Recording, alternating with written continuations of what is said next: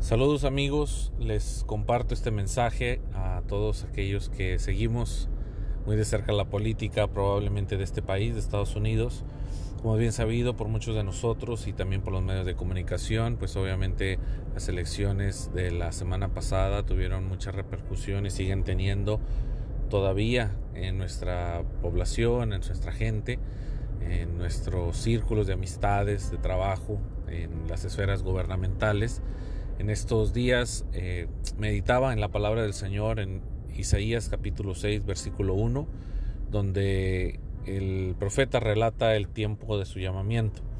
Especifica varias cosas y empieza el capítulo 6 determinando el año en que murió el rey Usías, el cual eh, era muy cercano al profeta Isaías el rey Usías era conocido por ser amigo de la agricultura, tenía grandes, grandes ejércitos que defendían en aquel tiempo al pueblo, era un hombre precursor y motivador de la tecnología, pongámoslo así, tecnología o de la innovación en los aspectos de guerra, en cuanto al armamento eh, de guerra.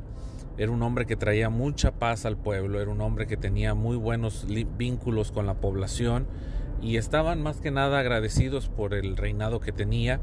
El fin del tiempo de Usías terminó mal, pero fue y aportó muchísimo al pueblo del Señor y al, pueblo que reinaba en aquel entonces.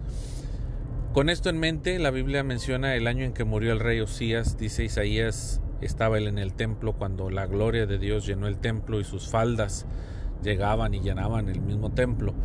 La palabra nos enseña que por encima de todo reinado, sea bueno o sea malo, el Señor sigue reinando.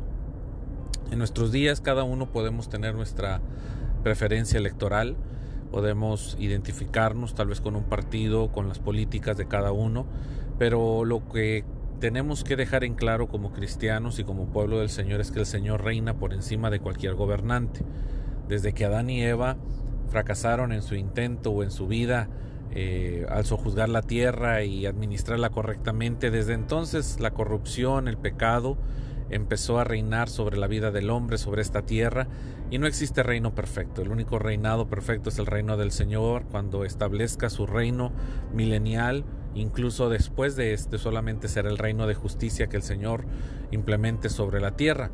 De ahí en fuera no existe ningún reino ni gobierno perfecto que pueda reinar con justicia total todo hombre tiene eh, tendencia a pecar, tiene su escondido, tiene como quien dicen por ahí su, cola que le pisen y eso nos hace pensar también que nosotros tenemos nuestra manera de, de tener nuestra mirada obviamente en el cielo y no en el reinado del hombre.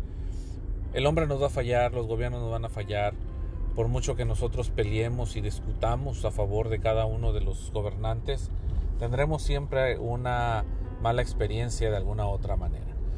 Es, es, verdad que necesitamos poner nuestros ojos en el autor y consumador de la fe que es Jesucristo.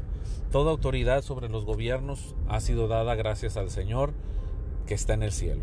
Jesús le dice a Pilatos, mientras tienen una conversación acerca de si lo puede soltar o no, y Pilato le dice, yo tengo la autoridad para soltarte o dejarte aquí prisionero. Jesús le dice, toda autoridad que tienes te la dieron desde el cielo y si no fuera por el cielo entonces no te sería dada.